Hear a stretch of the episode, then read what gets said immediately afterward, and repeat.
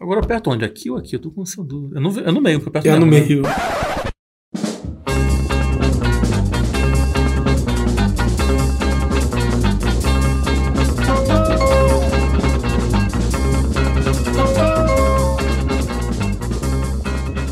Olá, meninos e meninas. Bom dia, boa tarde, boa noite, boa madrugada, bom amanhecer e um bom arrebol para você que, assim como eu, está fazendo um esforço hercúleo para manter a sua saúde mental intacta frente a esse oceano de chorume que é a República Federativa do Brasil em sua versão 2019.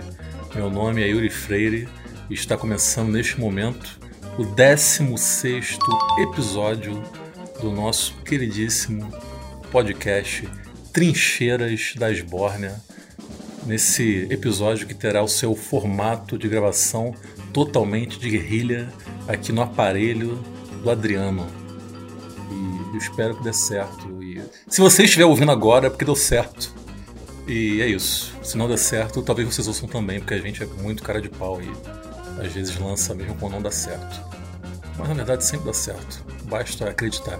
Enfim, meu nome é Yuri Freire e cá comigo eu tenho Nilvo Peçanha, o Nilvola. Olá, pessoas queridas.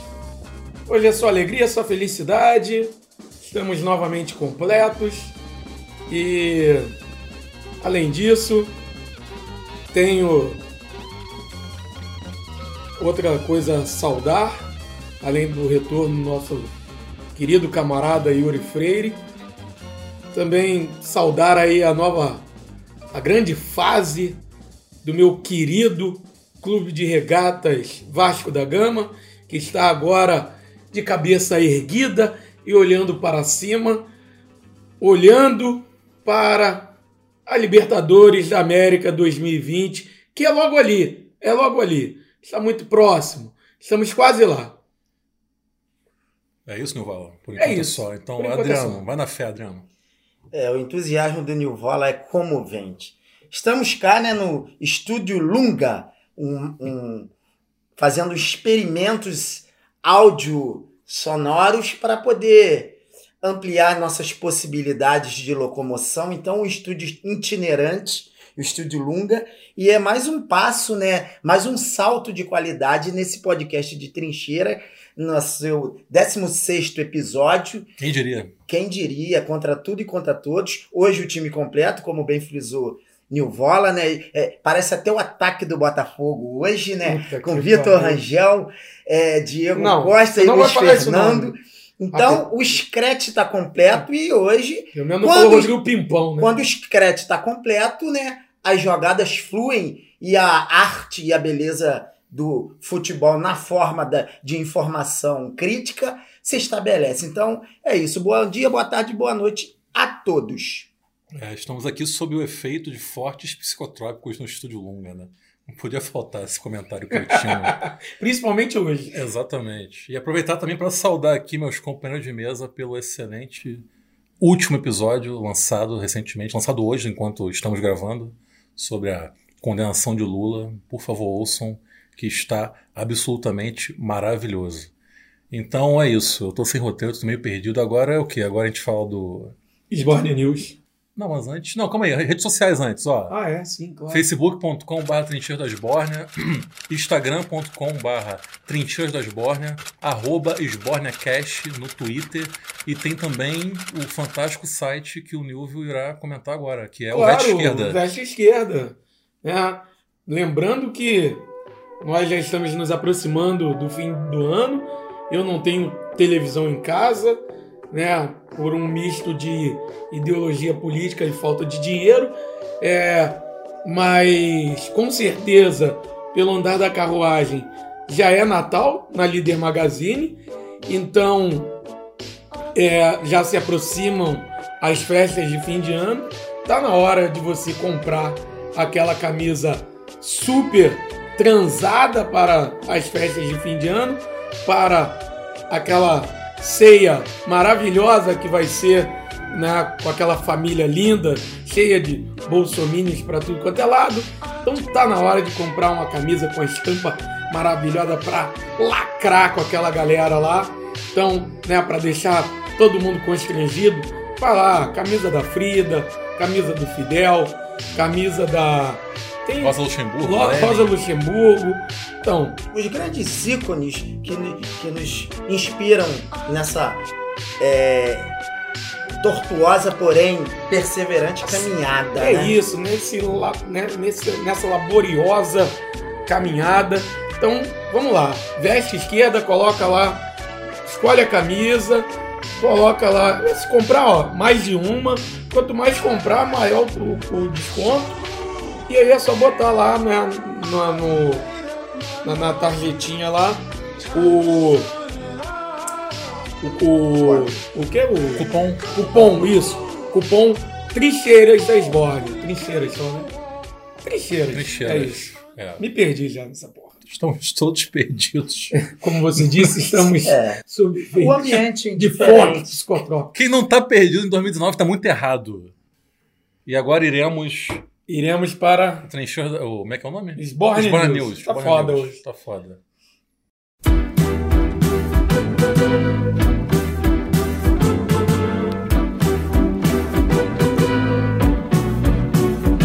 A boa nova foi ouvida em Belém, Manaus, João Pessoa, Teresina e Aracaju.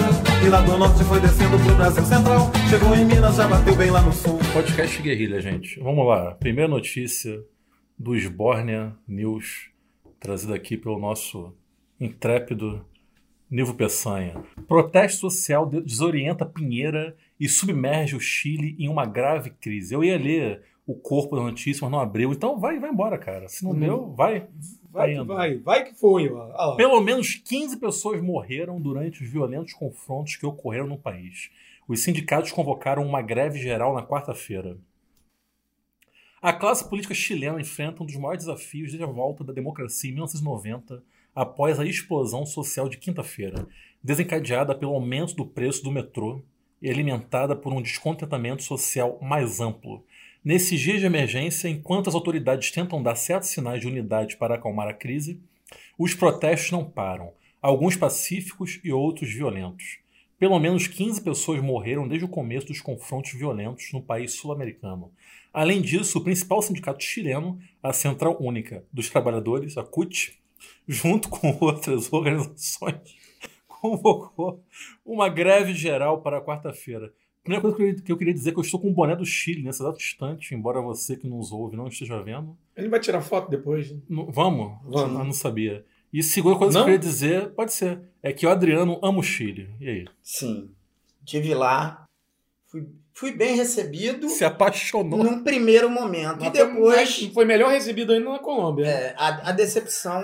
A decepção me veio posteriormente a recepção é, inicial no, no, no, aeroporto, né? Uma figura uma figura é, é, carismática, um senhor. Ivan Zamorano. É, lá pelos seus, seus 65 anos. Ivan Bambam. E né, fazia uma espécie de Uber clandestino. E odiava o Pinochet para minha grata surpresa. Eu fiz a brincadeira e ele já foi logo frisando que odiava o Pinochet. Enfim, era, foi uma figura fã de Allende, levou a gente para o hotel e né, no papo, né, no trajeto, ele colocou das dificuldades que o pobre tem no Chile. O Chile é um local meio para inglês ver, Sim. que você percebe que tem uma elite, que tem um nível de organização em certa medida, mas que às custas do chicote estalando no lombo do povo. Inclusive, uma coisa que eu achei muito. É, é, ele, ele me abordou como se fosse um traficante vendendo drogas, porque ele queria oferecer o serviço de fazer o traslado da gente até o, até o, o hotel, porém, é, era, era algo totalmente. É, é, é, é, como é que se diz? Pirata, irregular, era um táxi né? irregular. E aí, ele dentro do aeroporto, com uma preocupação da polícia não prendê-lo, e na hora de sair, ele arrumou uma treta porque não podia mostrar a placa do carro na hora que passasse na cancela, porque a cancela do aeroporto filma os carros que entram e saem.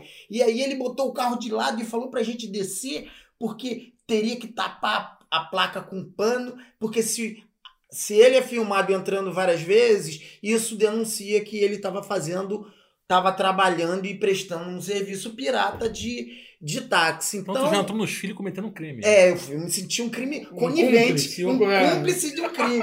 Só que Brasileira é foda. É.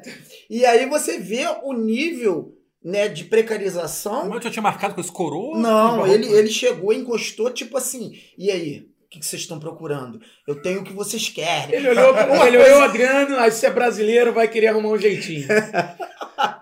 Mas enfim, e aí ele foi colocando as coisas de fato. É, é, o povo pobre sofre muito no Chile. E, e a, a desigualdade social, a- o acesso aos bens sociais é, é- é absurdamente negado à população mais pobre. Isso Chile que claro. é a menina dos olhos de Paulo Guedes. né? Assim Isso, o nosso, né? O nosso Guedes é ver, ver o Chile como, como um, uma utopia a ser alcançada, imagina. Virou distopia. Mas, cara, a gente não tá aqui pra enganar ninguém. Você achou o Chile uma merda, Adriano. Sim, achei uma merda, merda. Um local, um local assim, sei lá, sem, sem, sem calor humano. Sem alma. Sem alma. Eu parecia que eu tava na porra da Barra da Tijuca, cara.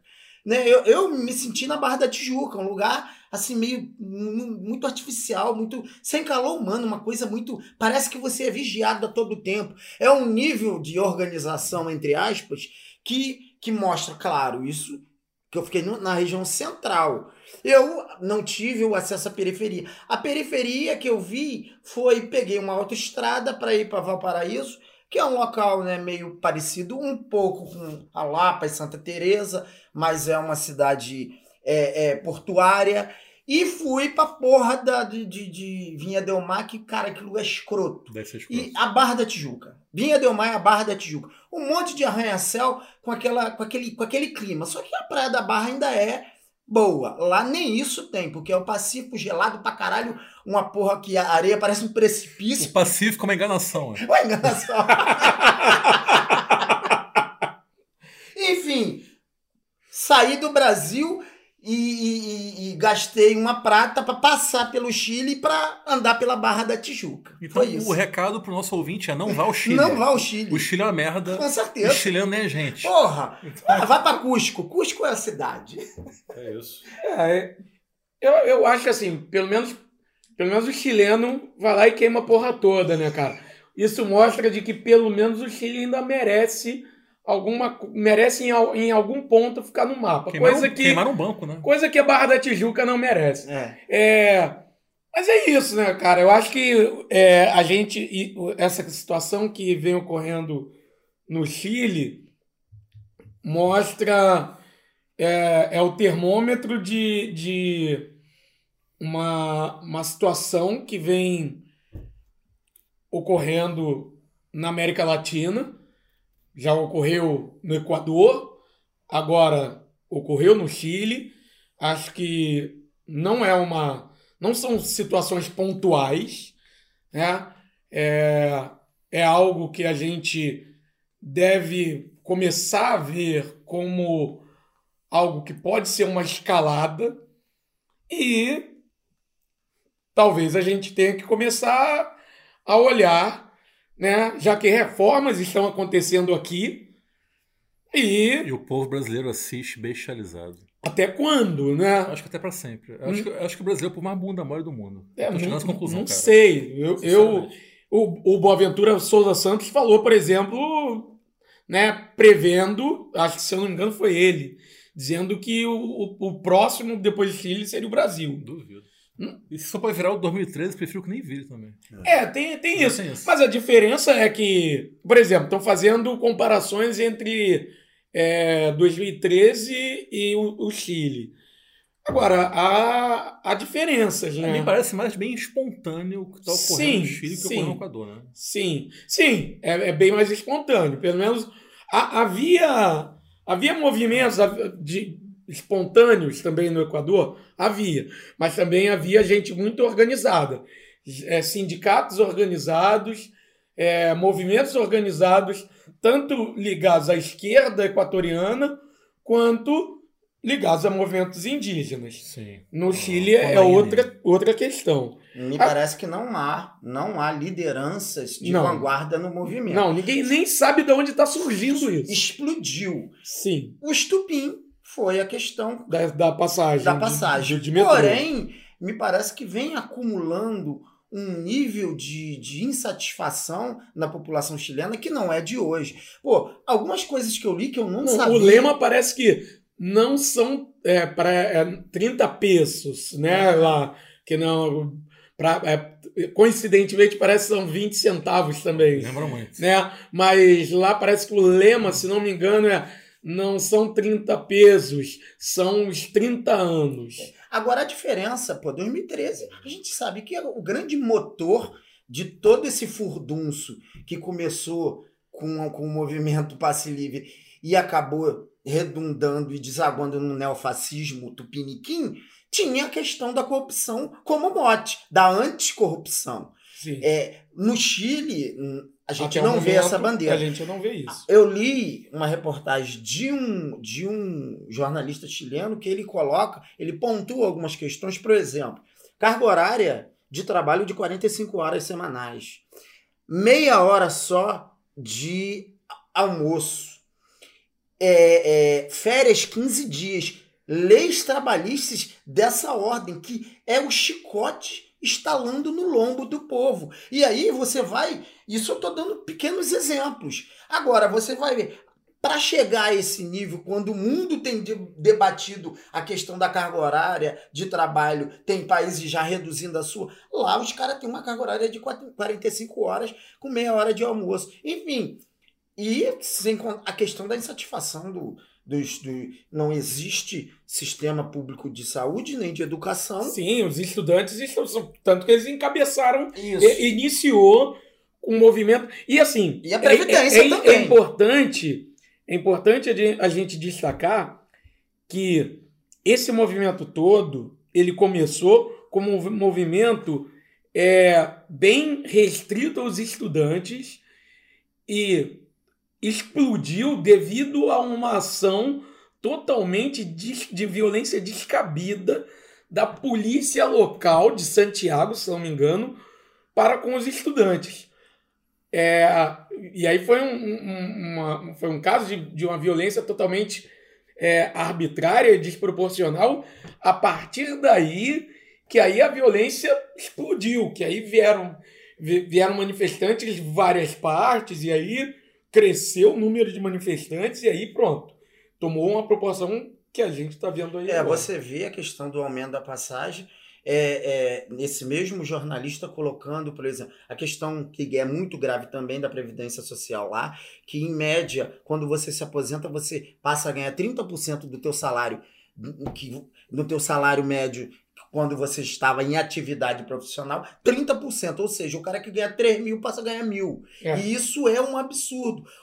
E também os gangsters do mercado financeiro que se apoderaram da APS, para, que são os fundos de pensão de lá, enfim, e tem toda uma questão de lucros exorbitantes que são sugados do povo para uma pequena elite financeira. Aí você tem uma série de coisas que vai acumulando, né?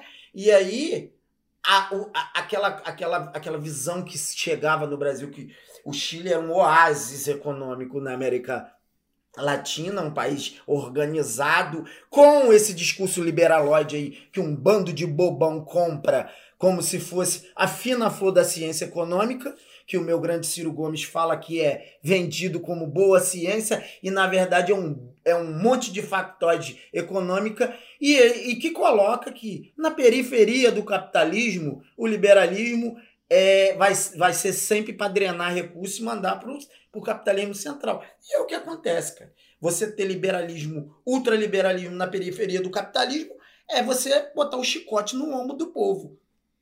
Lembrando que o grande laboratório neoliberal na América Latina foi o Chile. O Chile foi pioneiro nesse sentido. Em, alguma, em, em algum momento a conta ia chegar. E parece estar chegando agora. Só espero que a esquerda chilena saiba capitalizar a seu favor essa situação. Porque eu já fiquei preocupado com algumas fotos que eu vi. Eu vi uma faixa outro dia, aquela, aquela coisa clássica. Nem esquerda nem direita, viemos de baixo, a barro. Tá entendendo? Esse tipo de coisa eu já fico assim, puta que É, o- Já começa a passar um filme na minha, na minha cabeça. Porque é muito fácil chegar alguém com um discurso hipoteticamente neutro e se apoderar disso, tal qual ocorreu em 2013 aqui no Brasil. E aí também a, a, a classe política tá meio barata tonta.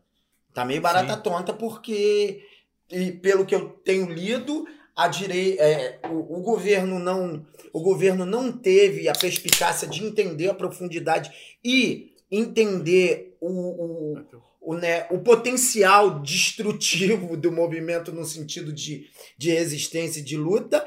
E, e, e a esquerda tá meio que com um discurso apaziguando porque a classe política está com medo dela ser dela ser, é, é, é, é, como é que se diz, soterrada com essa revolta. Enfim, as coisas estão. O, o cenário é, é, é meio difícil de fazer prog prognóstico. Mas o meu fraternal abraço para quem queimou banco, isso é belo e moral. McDonald's, banco, a, aquele prédio lá de 30 andares da, da, da, da empresa de distribuição de energia, né, que comprou, que quando foi privatizado, enfim. Isso tudo são os são as rapinas que ficam drenando os recursos. E aí, na revolta, o povo consegue identificar quem quem está fazendo o serviço sujo. Vamos lá, notícia número 2, essa é muito boa. Atrasos na apuração dos votos geram protestos e acusações de fraude na Bolívia. OEA, União Europeia, Estados Unidos da América, United States of America criticam o processo eleitoral depois na, da mudança na tendência de resultados. Só quer dizer o seguinte, cara, na boa, se OEA, União Europeia e Estados Unidos estão criticando o resultado, meu irmão, Evo, um fraternal abraço para você e pau no cu do neoliberal vagabundo do Carlos Mesa. Digo mais, não acredito que tenha ocorrido armação. Mas claro se houve, armou foi pouco, meu irmão. Armou, republicanismo é o caralho, é o cararro, é o cararro. Tem que ter. Vale tudo quanto a neoliberal safado. É isso daí, cara. É, e que o PT aprenda, porra. Então, já que você levantou essa bola, vale lembrar que teve um referendo lá na Bolívia, em 2017, né? Que era você, cidadão boliviano, é a favor ou contra o Evo se candidatar a mais uma reeleição. Ele perdeu esse referendo. Só que ele recorreu onde? No Supremo Tribunal Federal da Bolívia, que deu ganho de causa a Evo Morales. Ou seja, o Evo, ao contrário, infelizmente, nosso querido Luiz Inácio, aparelhou foi pouco. O STF da Bolívia está aí, reeleito presidente mais uma vez. É isso, né, cara? Agora, eu acho, eu acho engraçado o seguinte: é sempre o mesmo, o, o mesmo subterfúgio, né? Quando eles perdem a eleição, eles vão lá e falam: não, tá armado. Isso aconteceu com Chaves, aconteceu com Maduro, é sempre a mesma coisa. Aconteceu com Aécio, né? É sempre a mesma coisa. É sempre a mesma coisa. E, e, e o, o próprio Bolsonaro já estava né, com ele na frente nas pesquisas ele já estava dizendo que ele. Não, eu só aceito a vitória. Se eu perder, eu, né? Ele já estava dizendo, ou seja, se ele perdesse, ele não ia aceitar a derrota. Ou seja, é sempre o mesmo discurso. Que se perder é fraude. Né? A derrota é fraude, só, só vale a vitória. Né? Os neoliberais são um bando de garotos mimados. Não aceitam a, a, a derrota nunca. Não adianta. Evo ganhou no primeiro turno. Aceita que dói menos, cara. É isso. o, o, o povo, choro é livre. O choro é livre. O povo ama Evo Morales, a Bolívia ama Evo Morales e a bandeira da Bolívia sempre será vermelha. Pau no cu de vocês, liberais. Acabou. É impressionante quando em cada local que você passa da Bolívia tem a figura do grande índio lá nas, nos muros, enfim, é uma figura muito amada e muito respeitada na Bolívia. Primeiro indígena eleito Sim. presidente da Bolívia. Sim. Porra, foda. Mas eu também queria destacar uma figura que geralmente é pouco destacada, que é o vice-presidente da Bolívia, que é o Álvaro Garcia Lineira, que é o grande intelectual orgânico ali da situação, que é um marxista, um cara foda. Quem não conhece, pesquise sobre Álvaro Garcia Lineira, tem vários textos dele na internet interessantíssimos. Agora é engraçado. que bom se acontecer alguma merda com o Evo, não vem um Maduro no lugar dele. Agora, é, é, verdade, porque o Maduro, pelo amor de Deus, né? Pô, que figura enrolada. É, agora você. É engraçado que você oh, oh, faz uma, uma análise superficial dos, dos índices né, da, econômicos da Bolívia. Que duplicou o PIB boliviano. Enfim, você vê que o país vem crescendo de forma é, é, é, firme vem numa escalada de crescimento, de desenvolvimento dentro das suas possibilidades, de maneira bem orgânica e de maneira é, é, é, é, é a dinâmica vem obedecendo uma, uma lógica bem, bem é, como é que se diz, positiva. E quando né, os liberaloides se apegam tanto a essas questões de índice de, de crescimento, do PIB, o, o, os números do Evo são maravilhosos comparado a, a, a essa galera aí do, do, do dos liberaloides da América Latina. É o país com os melhores índices econômicos. É o próprio Chile, porra. Então, Sim. Não. Cara, a, a Bolívia, antes de Evo, porra. era uma um aldeia. do- é um dos países mais pobres da América Latina e do mundo. Do mundo, do Porra. mundo. Tinha índices de Haiti. Lembrando que a Adriana é grande fã da culinária boliviana. Adriano, fale pro nosso ouvinte a respeito da culinária boliviana. Rapaz, eles têm hábitos meio pitorescos, há- hábitos gastronômicos meio pitorescos. Tinha uma tal de uma empanada lá, que é meio que o pastel chinês daqui, que eu entrei no ônibus, né, né e tava fazendo o trajeto de, de, Uru, de Oruro para La Paz, de La Paz para Oruro, enfim. E aí me entrou uma senhora, né, com co- aquela indumentária, com as mulheres com aquela com as trancinhas características, com aquela com a indumentária bem característica dos indígenas bolivianos. A mulher com umas 15 saias, enfim. E ela entrou com um saco, saco preto na mão e, né, botou o saco no corredor do ônibus e começou, né, a anunciar que ia vender um negócio. Ela enrolou as bordas do saco, quando ela enrolou as bordas do saco, um monte de salgadinho. Imagine a cena de você pegar um ônibus, sei lá, daqui para Paraty e no meio do trajeto me pega uma pessoa com um saco de lixo cheio de coxinha e abre vendendo. E a galera caiu dentro. Eu fiquei olhando aqui, um cheiro de gordura da porra, com um monte de salgadinho dentro de um saco de lixo. Enfim, eles não são muito. Né, é, são uma, é uma questão da cultura É gastronômica. cultural. Porém, é, te confesso que, né. Você comeu ou não? essa- Não comi, não, não comi, não. Não deu, não deu, não. O cara come pastel caldo de cana aqui na rodoviária de Campo Grande. Não. Ai, ai. Mas a- a- os coliformes fecais daqui são mais. São mais. fazem parte da minha cultura. É, você é mais acostumado, né? Com certeza. Vamos lá, notícia número 3. Manchas de óleo atingem praias de Morro de São Paulo, Boipeba e Garapuá, na Bahia. Prefeitura de Cairu interdita praias. As manchas de óleo que atingem o litoral do Nordeste chegaram à cidade de Cairu, no Baixo Sul da Bahia, na madrugada desta terça-feira, dia 22. De acordo com a prefeitura, quatro praias foram atingidas no município, sendo que as duas mais afetadas ficam em Morro de São Paulo, que é um dos principais pontos turísticos do estado. Com a atualização, sobe para 12 o número de cidades atingidas pelo óleo na Bahia.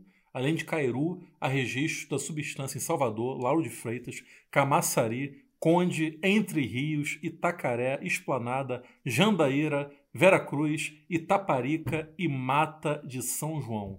Em entrevista coletiva realizada nesta terça em Recife, nosso queridíssimo ministro do Meio Ambiente, Ricardo Salles, afirmou que descobrir a origem do petróleo não é prioridade neste momento. Puta que pariu. Abre aspas pro Ricardinho. Esse é o momento de trabalhar, recolher o óleo e enfiar no cu. Não, sacanagem.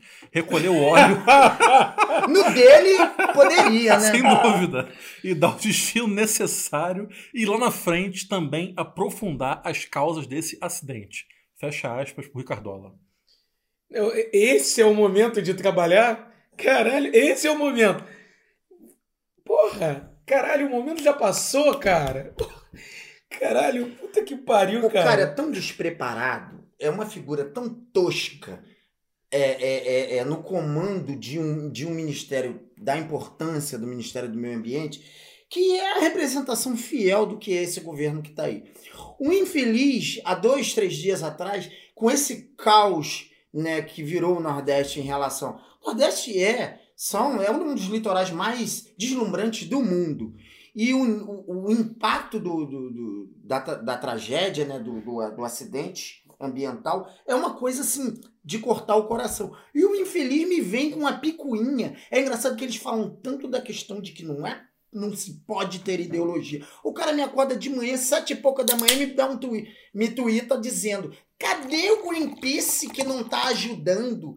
Eu acho muito engraçado. É tão louco que ele, ele- primeiro ele reclama que, que é as ONGs, que ele quer acabar com as ONGs. E depois que acontece a merda, ele reivindica que as ONGs não estão ajudando. Então, que porra que ele quer? Porque é para as ONGs ajudar ou não é para ajudar? Porque o problema das queimadas na Amazônia é falar, botaram na conta das ONGs, porque as ONGs não fazem porra nenhuma. E aí que vai tirar e vai limpar a Amazônia das ONGs. Agora ele quer ONG ajudando no serviço. E tu vê a galera. Pô, eu tava vendo o impacto do óleo cru, que é um óleo cru, é uma coisa. Não é, não é um petróleo. Não é, não é uma coisa refinada, enfim. Aquilo tem um impacto na saúde das pessoas. A galera desesperada tentando limpar. Tem gente com, com sacola de mercado na mão Sim, saco de lixo. Saco de enrolando aquilo e botando. Aquilo ferra com o pulmão, ferra com, com, né, com, com todo o sistema respiratório. Contato com a pele causa problemas. Você não sabe o que é aquilo ainda? Não, não- Cara, não- enfim, e o cara tá falando, vamos lá, vamos fazer um. Pô, teve um vídeo, né, de um cara mostrando, falando que eles em 2012 fizeram. Sim, é, eu é, vi esse vídeo. você viu o vídeo do cara revoltado e você vê que o cara tava falando com propriedade, falando que fizeram vários exercícios Pra... pra, Abrolhos, né? em abrolhos e, e, e aí ele falando, cara, não, o- isso aqui é a última fase. A galera tá, re- tá recolhendo o óleo que chega, mas o óleo tá contaminando, é um lastro de contágio na no, no, no, no, no- no oceano até chegar à à areia. E o, pelo, pe- pelo que diz, né, pelo o, o governo tem que ficar recolhendo, esperando chegar, né? E a gente não sabe nem qual a quantidade. Enfim, cara, é, é- é a representação fiel do que é esse governo. Mambembe. É um governo que é mambembe em tudo. Não, e, cara, primeiro que vieram com disparate de acusar a Venezuela. Né? Inicialmente vieram com disparate de acusar a Venezuela. Cara, e assim, é uma coisa criminosa. Criminosa, foi, foi criminoso eles terem acusado a Venezuela. Algo criminoso. E aí depois, né? Não, não, algo foi descabido, não tinha cabimento acusar a Venezuela. Ficaram sem saber de onde era. Não aí ficaram perdidos, disseram que era um, ah, um navio que tinha fundado, não sabia se era um navio. Depois veio a teoria de que era um, um navio da década de, de, do- de 40 do século passado, podia ser um, um da Segunda Guerra. Ou seja, Um vieram navio fantasma, né? Porra! Cara, um monte de informação desencontrada. E, e nisso, e, e nisso passaram-se semanas. Você- o que você, você via um monte de gente, um monte de informação desencontrada, um monte de gente falando isso, falando aquilo. Agora, o que você não via era o governo trabalhando para evitar, ou para, é, para pelo menos diminuir o impacto ambiental. Isso você não via. Trabalho do governo, você não via. Cara, o troço é grosso, denso. Você vê os vídeos, a galera enrolando, parece uma massa de pastel e jogando dentro do, do saco. Aquilo ali, as imagens aéreas, fica uma, é, uma, é uma massa que fica boiando. Se você tivesse barreiras, igual falou o cara naquele vídeo que eu citei, barreiras longe da costa, barrava a chegada daquilo e navios recolhendo. Mas não foi feito isso. A galera tá fazendo só a, a, a, a- reagindo ao o óleo que já, chega, já chegou na areia. Enfim, tá tudo errado. Não tem plano, não tem plano de, de, de, de para evitar isso. Não, não tem. Não Na verdade, não tem plano de porra De nenhuma porra nesse, nenhuma. nesse governo. Tô nesse totalmente país. perdido, totalmente, to- são totalmente perdidos. E e outra coisa, é, E o Boçal correu pro Japão, né? Não, e, e- e o, e o que a gente também precisa destacar e é que essa classe média e média alta que se vestiu de verde e amarelo, que se diz patriota, né? que bate no peito para se dizer patriota, Eu chamo eles de ararajubas esquizofrênicas. e que muitas vezes viaja para o Nordeste, Sim. né? para as praias do Nordeste, Até porque pra Miami não tem mais dinheiro, Não não. tá É. dando mais. Eles iam É. pra Europa de cruzeiro na época boa. a galera ia pra Europa e pros Estados Unidos. Agora tá ruim. E aí fica pelo Nordeste. É por isso, aqui é mesmo e tal. Por quê? O negócio tá difícil, né? Só que agora é o seguinte: cadê a porra do nacionalismo dessa galera? Cadê a porra do patriotismo? Porra! Né? O, o patriotismo dessa galera é igual o patriotismo do bosta desse presidente deles. É igual o patriotismo do merda do presidente deles. É o mesmo patriotismo de merda deles.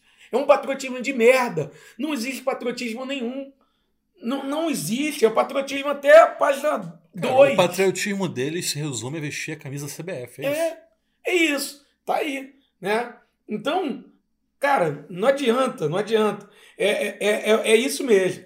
É o patriotismo, é, é igual o patriotismo do presidente, que na hora de, de fala tanto em pátria, mas está mais interessado em brigar com o próprio partido, visando dinheiro, do que realmente se importar com as praias do Nordeste que estão definhando ali o impacto ambiental, a natureza, o meio ambiente que está definhando ali por causa da irresponsabilidade do Agora, vou governo. Eu não espero nada dessa corja de lunáticos do PSL que tem na figura do Bolsonaro e da sua prole imunda as figuras mais representativas. Agora, o que mais me assusta é ver os militares, porque é um governo altamente militarizado, mais militarizado do que o último governo do, do próprio regime militar. Tem uma quantidade de militares ainda maior. E você vê que é uma galera perdida.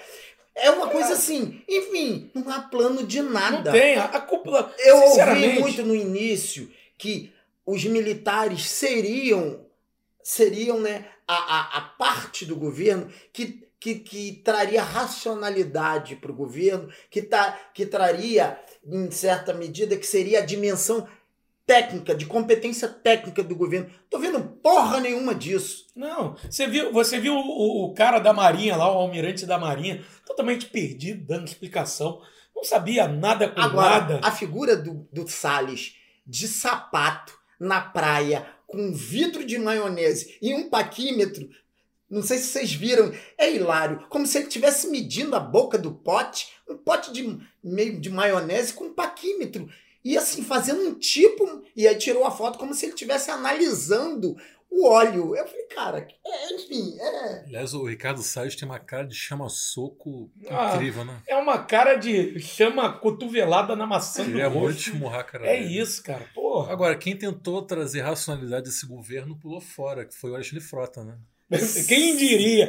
Quem diria, rapaz? Alexandre Frota tem que pensar isso aqui. Cara, o Brasil tá muito doido. Gente, o Alexandre Frota deu entrevista pro Brasil 247, bicho. Vocês viram isso? Meu irmão, vai tomar no cu. A TV 247, uma hora e meia de entrevista com o Alexandre Frota, cara. É um pêndulo de é um pêndulo de equilíbrio no, no, no, no atual é, é, é, é, no, como é, na política brasileira. Pô, a cena, a cena de, de Mini Maia chorando com o Alessandro Frota dizendo a importância de Rodrigo Maia para Ah, esse país, ali, cara. com o Dória dando aquele sorriso colgate branco dele e, o Maia chorando, aquilo, aquilo é de uma representatividade da psicodelia que o, política que o Brasil vive, que assim resume a nação. Cara, aquilo ali. Que momento. Que momento para se estar vivo e para se ser, para ser sensato, cara. Do quilate daquela imagem, só Caetano, Tico Santa Cruz e Ciro Gomes cantando Tempos modernos. Tempos modernos. Caralho, isso foi muito bom, cara. Esse é um momento subestimado, inclusive, do processo eleitoral de 2018, cara. Puta que pariu. Caetano Meu Santa tinha que. Foi a figura que protagonizou o momento mais emblemático da nossa. Da nossa Tem razão. Mas é isso. Então vamos para a pauta principal. pauta Sigamos. principal. A Espanha o tempo todo. A Espanha o tempo todo. A Espanha o tempo todo.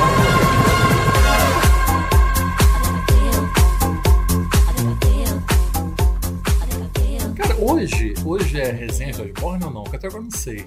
Hoje é... Eu não tô aqui pra enganar ninguém. Eu tô Hoje é. Bacuringa, como nosso, Bacuringa. nosso padrinho, Sim. nosso patrono, querido Roberto Bozetti, Nosso pajé. que está para vir aqui, Claro. que está E Que está entre nós. Que está entre nós. A figura dele sempre nos inspira Ele- e sempre. Enquanto um ou mais se reunirem em torno do Trincheiras, Roberto Bossetti estará, estará presente. presente. E aí ele, ele em, em suas redes sociais, é, batizou a união desses dois filmes como Bacuringa. Então hoje o episódio é Bacuringa. Bacuringa. Bacurau e Coringa, mas eu quero estabelecer uma, aqui uma regra. Eu acho que é o seguinte: pra Bacurau tem que liberar spoiler, porque quem não viu tá errado. Se Sim. você não viu Bacurau até agora, desculpa, você está errado. Pra Coringa, não. Porque eu não vi. porque eu não vi. O Não, mas Não, mas- de- Não, mas sem zoeira. Porque Coringa tá muito recente ainda, cara. Tá, tá Coringa bom. tá, muito. Embora eu já tenha visto um monte de spoiler de Coringa. é. Não, mas, mas faz sentido, sério. Sim, faz sim, sentido. sim, Tá. sim. Bacurau tem o quê? Quase dois meses que estreou. Seremos, seremos cuidadosos. É, aí Coringa Seremos pega leve, pega leve. É. Embora eu já tenha visto um monte de spoiler de Coringa também. Eu acho que você tem mais ou menos ideia do que, do que, do que acontece no filme. Não, é, mas não. Mas vamos lá. Foda-se, só, só tentando ser mais cuidadoso. Sim. Bacurau, foda-se, vai, vai fundo. Porque, porque Bacurau é um filme necessário para os tempos que vivemos atualmente. Cara, Bacurau, primeiro, como a gente via conversando, né? É, Bacurau é, é luta de classes purinha. Logo de cara, é, antes da gente, eu acho que é melhor a gente comentar muito mais a. Eu acho que assim, vou, vou comentar a porra toda então, não vou não, não misturar, não vou dividir, se- separar as coisas. Antes de mais nada, Bacurau dirigido por Kleber Mendonça Filho e Juliano Dornelles. Isso. Não E vou que, ser- ganhou, e que ganhou o prêmio Um Outro Olhar em Cannes, 2019. Não vou separar, não. Eu ia separar é, a questão é, é, social e política do, do cinema, mas eu vou misturar porque não tem como, como separar. É, principalmente no momento atual. É, primeiro, porque assim, o filme é, não tem como separar, porque para o ouvinte, que principalmente o ouvinte que ouviu o episódio sobre o cinema brasileiro, né, que teve a grande participação de Diego Tavares, beijo Diego, é, Ótimo episódio.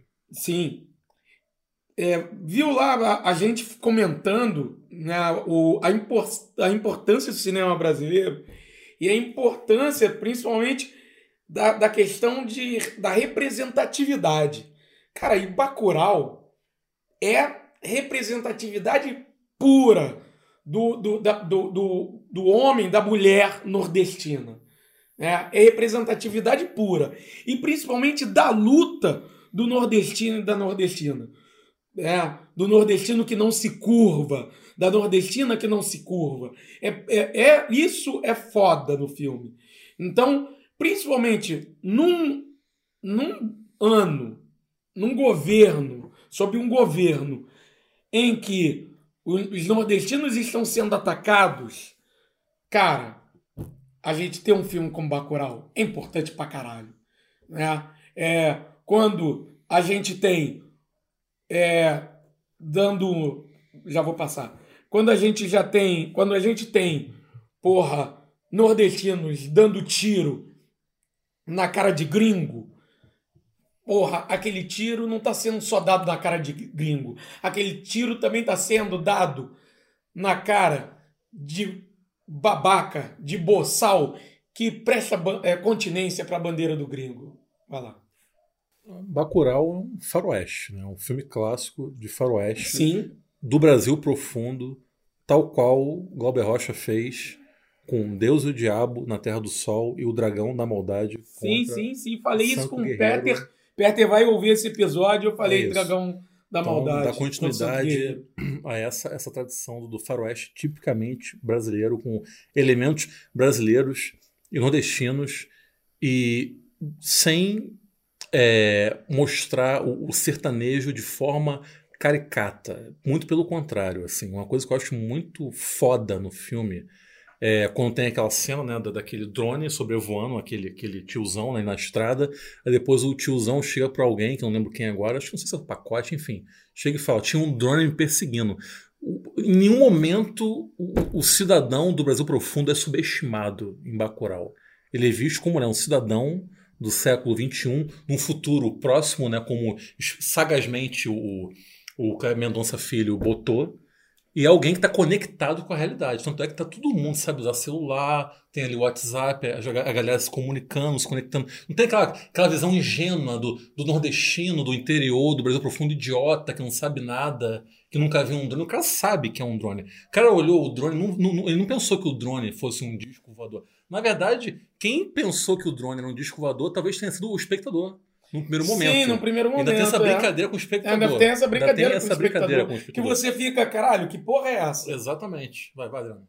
É, eu, né, a, a pergunta que, que Nivola colocou, né, que você colocou também, da importância, falando por que, que é um filme necessário. É, é um mosaico alegórico de uma série de questões que estão na ordem do dia na sociedade brasileira.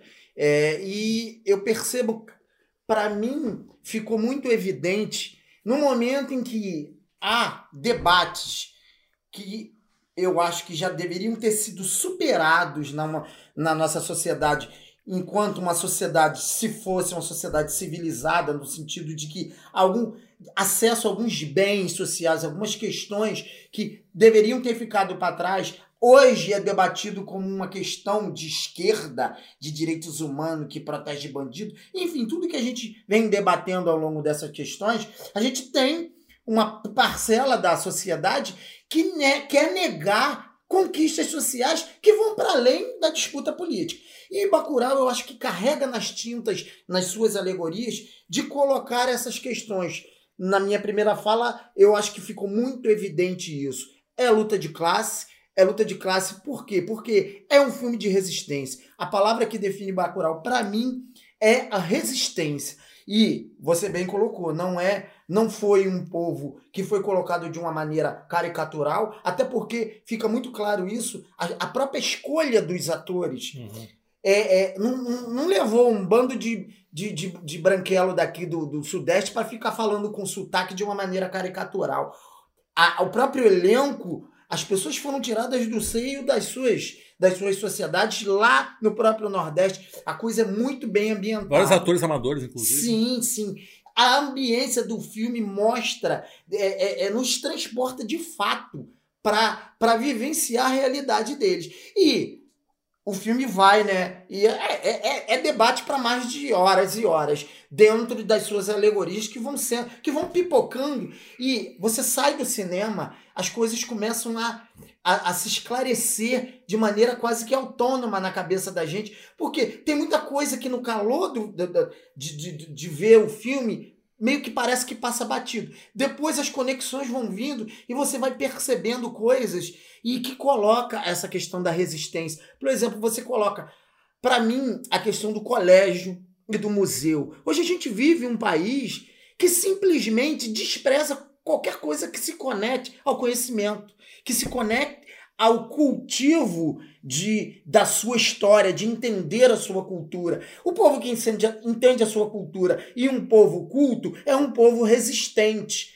às opressões. E não é, não é à toa que o colégio é o ambiente que abriga a população dos forasteiros que querem exterminar e executar todos. E o museu é o ambiente mais importante da cidade, onde todo mundo tem um carinho tremendo, porque ali tem a história, tem a raiz, tem a cultura e tem os A igreja caminhos. vivia vazia, o E- museu... E a né? igreja, com a representação que a gente tem hoje do pior cristianismo do mundo que é o, o Brasil produz, com esse neopentecostalismo absurdo que a gente vive, é usado como forma de opressão. Então, as resistências, elas pipocam sempre com a base, com o alicerce do conhecimento e da história. E é por isso que a escola e o museu é tão cultivado e tem tanta importância para o povo. Então, tem uma coisa também interessante em Bacurau, que é justamente o resgate da memória enquanto resistência e enquanto arma. E no caso do filme, literalmente. Sim. Porque as armas que eles utilizam estavam no museu. As armas que eles utilizam para resistir frente àquela invasão daqueles idiotas norte-americanos vêm to todos no museu. E isso fica muito ilustrado de uma forma muito foda, ao meu ver, no final, quando uma personagem chega e fala, tem todo aquele tiroteio, aquela matança e tudo mais. ela chega e fala: ó, não limpe as paredes, as paredes vão encharcar de sangue. Ela pede para as paredes não serem limpadas, porque aquele sangue que está naquela parede também vai servir como um elemento, um apetrecho de memória para escrever mais uma página na história daquele pequeno vilarejo do qual Sim, se orgulham muito tanto de residir ali.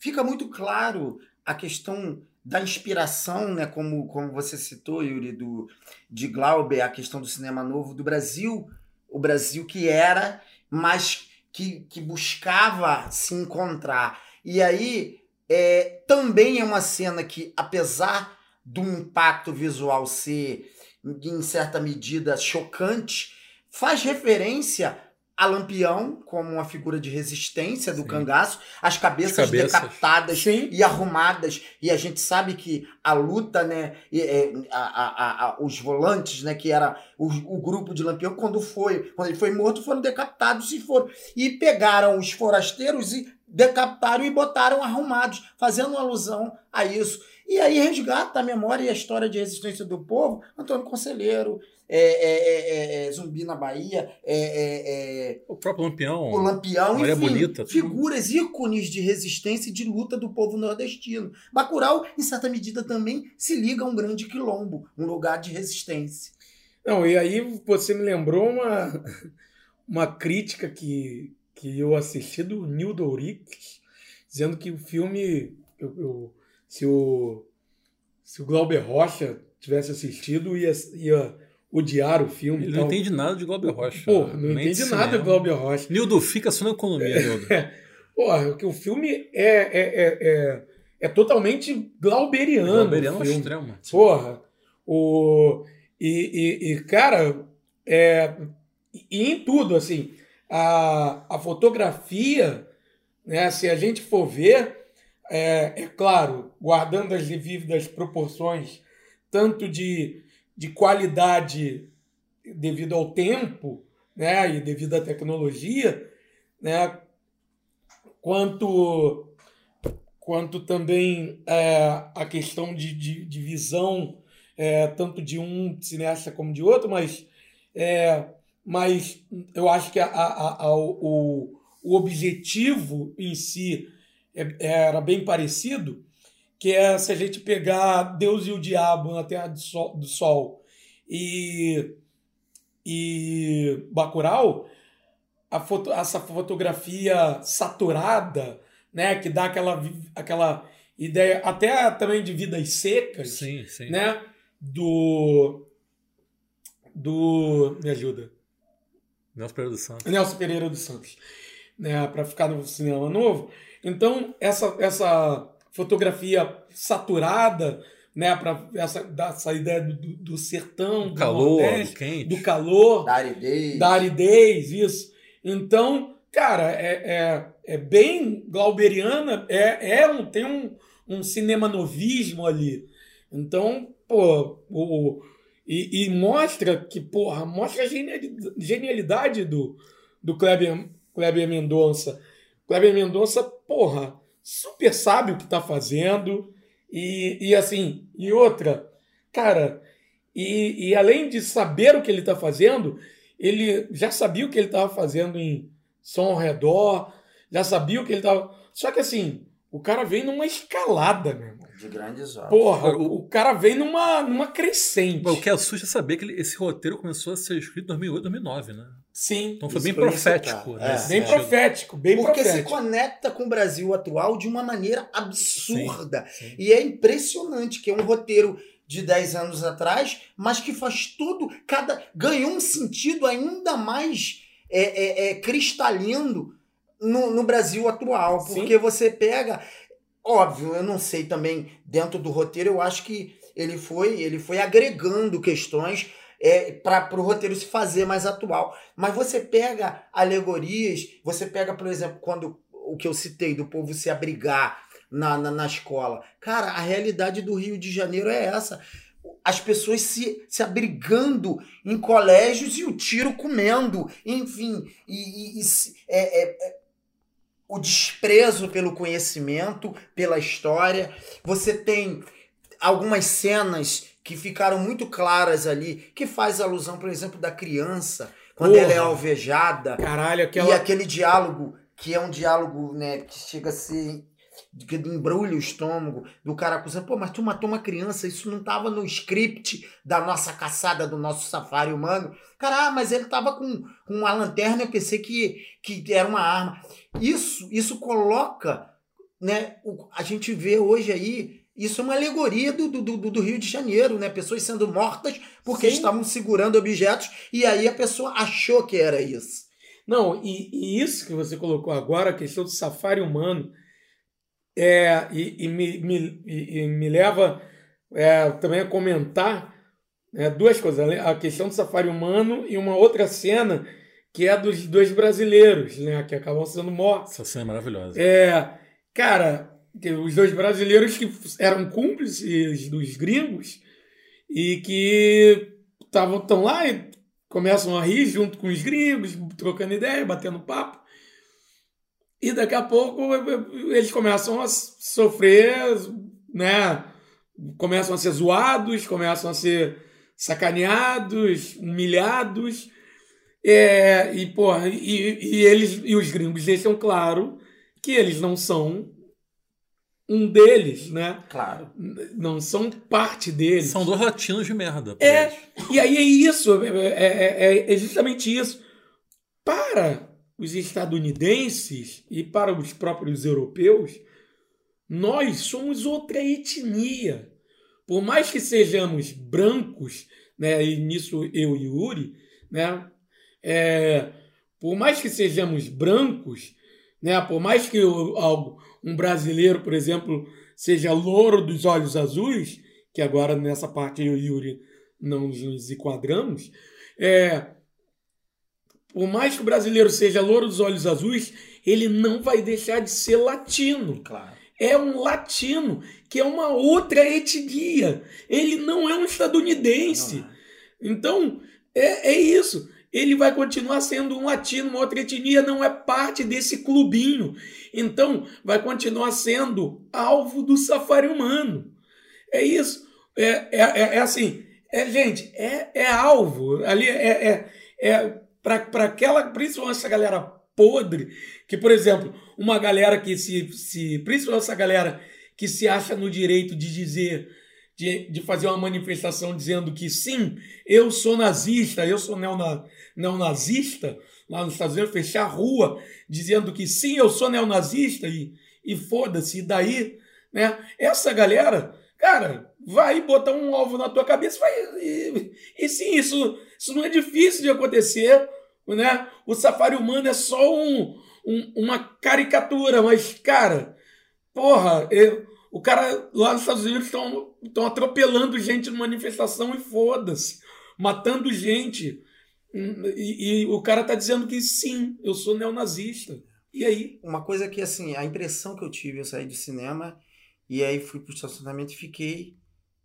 sen- Sentei e fiquei, assim, uns 10 minutos tentando processar a experiência cinematográfica que foi assistir. Foi como ler um livro. A riqueza e a sutileza de, de milhões de informações e de provocações que, que Bacurau tem e que, que impõem a gente é absurdo. É como ler um livro denso. E porque uma obra cinematográfica muitas das vezes tem um tom pop com uma dinâmica né, é, é, é- é fluida em que muita coisa passa. Bacurau tem tem informação, tem densidade, tem tem intencionalidade em cada enquadramento, em Nada cada ali por cena. acaso. Não é aleatório. Não. Uma coisa que. é, E aí também, eu acho que é uma grande obra de arte, a grande obra de arte, a o olhar, a sensibilidade da pessoa se apropria da obra de arte e dá uma conotação subjetiva àquela obra. Ela provoca. Bacurau é, provoca isso nas pessoas. As pessoas saem do cinema, muita gente tem impressões diferentes da minha em determinados ce- cenas, enquadramentos. Por exemplo, uma coisa que para mim ficou muito. É, é, num primeiro momento me suscitou muita curiosidade a questão do psicotrópico. E depois, pensando, era algo, é como se fosse a, a, o elixir de, de resistência do povo. É como se aquilo é que, que une a todos, é como se fosse o papel da ideologia que temos na nossa sociedade.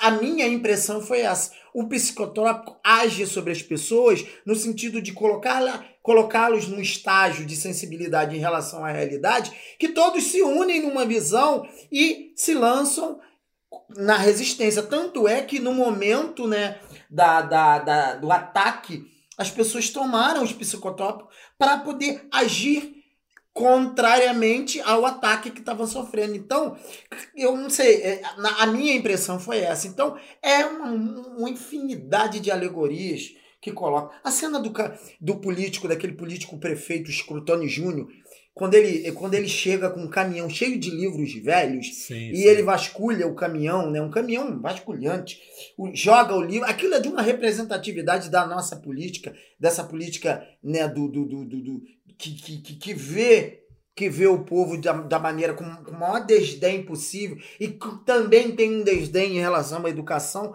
e despeja o li- os livros assim. É, é uma alegoria do Brasil atual, da forma que se trata a educação, da forma que se oferece a educação para o povo. Enfim, tem uma infinidade de alegorias que, para mim, é, é, é como ler um livro. O Bacurau é de uma riqueza impressionante. Então, é, e aí é, é bom a gente falar de, também de números, né? já que a gente está tá falando de, de, de, de vários conceitos e tal. É, acho que é bom a gente falar de números também para a gente é, falar do, do, do sucesso de Bacurau até agora também. É, porque Bacurau também é um sucesso de, de em termos de número. É, deixa eu só me ajeitar aqui. Enfim, vamos lá. É, Quantos espectadores já? Tá aqui. Então, Bacurau fez já, em termos de bilheteria, já fez mais de 10 milhões de reais. E, e já está caminhando para 700 mil, é, Mil. 700 mil, né? Parece 700 mil espectadores. Muito bom, É, e, e isso é um número muito bom muito bom. levando em consideração que não é um filme tipo Globo Chanchada Não, não. Com Leandro Hassum, Exatamente. com Heloísa Perissé, Ingrid Oliveira. Ingrid Oliveira, é, com ela Gustavo o quê? Paulo Gustavo. Não é, né? Cara, o, o- a pessoa mais conhecida do elenco é a Sônia Braga, Sim. que, pô, por mais que seja uma excelente atriz, Uma convenhamos das maiores do nosso, da uma, nossa uma das maiores da nossa dramaturgia, convenhamos, ela atualmente não é alguém que vai levar uma- milhares de pessoas para o cinema. Mas tá maravilhosa no filme. Tá maravilhosa. Ela, né? Sônia Braga nasceu para ser dirigida pelo Cleber Mendonça Filho. E tirando a Sônia Braga, cara, praticamente até tem outros, outros Mas ninguém atores muito profissionais, conhecido. ninguém Não, muito ninguém. conhecido, mas a grande Tem aquela parte... menina que é muito boa, que Muito também boa. fez o. Horas ela volta, que é a Lourinha, que até que faz a carioca lá do. Sim, sim, Sim, motociclista. É, Mas a velho, né? Que, que, Terceira pessoa, é. fez uma novela na Globo. Aliás, Mas o, Lunga, a- o Lunga personagem que nasceu clássico, né? Porra, sim, muito o bom. Lunga é o Zé Pequeno da nova geração, cara. Sim. Mas a boa parte do, do elenco é de, de não atores, né? Ou seja, atores amadores, não, Sim. não profissionais. Locais, nativos. Locais, nativos. O que é excelente, o que mostra também é, o, o, o, o quão o Kleber Mendonça é, é, é, é. Porra, ele tem. É generoso, é, é Sensível. sensível ao- à à- à cultura, à- ao local. É Lembrando que o filme foi, foi filmado num vilarejo no, no Rio Grande do Norte, embora se passe no Pernambuco. No sertão Sim. do Pernambuco. E assim, parece, se eu não me engano, o filme tem um orçamento de é, 6,7 Pô, que milhões. É muito pequeno, muito pequeno. 6,7 milhões, ou seja, já passou de 10. Então, o filme já tem lucro para, por exemplo, já que o Bolsonaro fala né, de, de filme brasileiro não, não, não, não é rentável, já está aí. O filme já, já é. Já tem lucro. Já, já, já dá pra chamar de fenômeno pop. Não, com certeza, com certeza. E foi um filme que não perdeu o fôlego. Não, Ao longo não. do tempo, a- a- as bilheterias foram se mantendo, Sim, porque sim. o boca a boca. É, é- é, muita, conheço muita gente que se interessou por ver o filme por conta de que muita gente comentando. E né? muita gente que não tá interessada no, entre aspas, que é um termo que eu nem gosto, cinema de arte. Sim, Então, sim. E eu venho acompanhando o, na, na- nos 10 mais da bilheteria, no top 10 de bilheteria nacional. É, normalmente, um filme nacional, quando chega no décimo lugar, a tendência é que na semana seguinte, cara, dificilmente, muito dificilmente, muito raramente, na, na semana seguinte, ele não vai sair do top 10. É muito raramente ele não sair. E, principalmente é, tendo estreias, né? Estreou Coringa, estreou Era uma vez Hollywood. Projeto Gemini, Gemini, sei lá, do Will Smith. Era uma vez Hollywood. Estreou é, Malévola. Ou, ou seja, estrearam blockbusters. Cara, Bacurau engoliu o filme Cara, do Tarantino. O que que acontece? Bacurau chegou ao décimo lugar e aí houve essas estreias. Bacurau depois, quando chegou no décimo lugar, eu fui ver. Bacurau chegou, voltou ao sétimo. E aí, nessa semana agora, Bacurau tava em sexto. Ou seja, vo- Cresceu. a- avançou novamente. mais Libertadores. um- mais um lugar. Libertadores 2020, Eu- Vasco da Gama e Bacurau no Eu- Libertadores 2020. Eu tenho. Pra mim ficou muito nítido isso, por exemplo, sala de professor. Quem viu comentando. E um monte de gente que a princípio não tinha interesse. Caramba, esse filme aí, quero ver também. Todo mundo comentando. Enfim, é, é um filme que ganhou fôlego no boca a boca. Da- e aí mostra, fica muito claro o impacto que ele causa nas pessoas.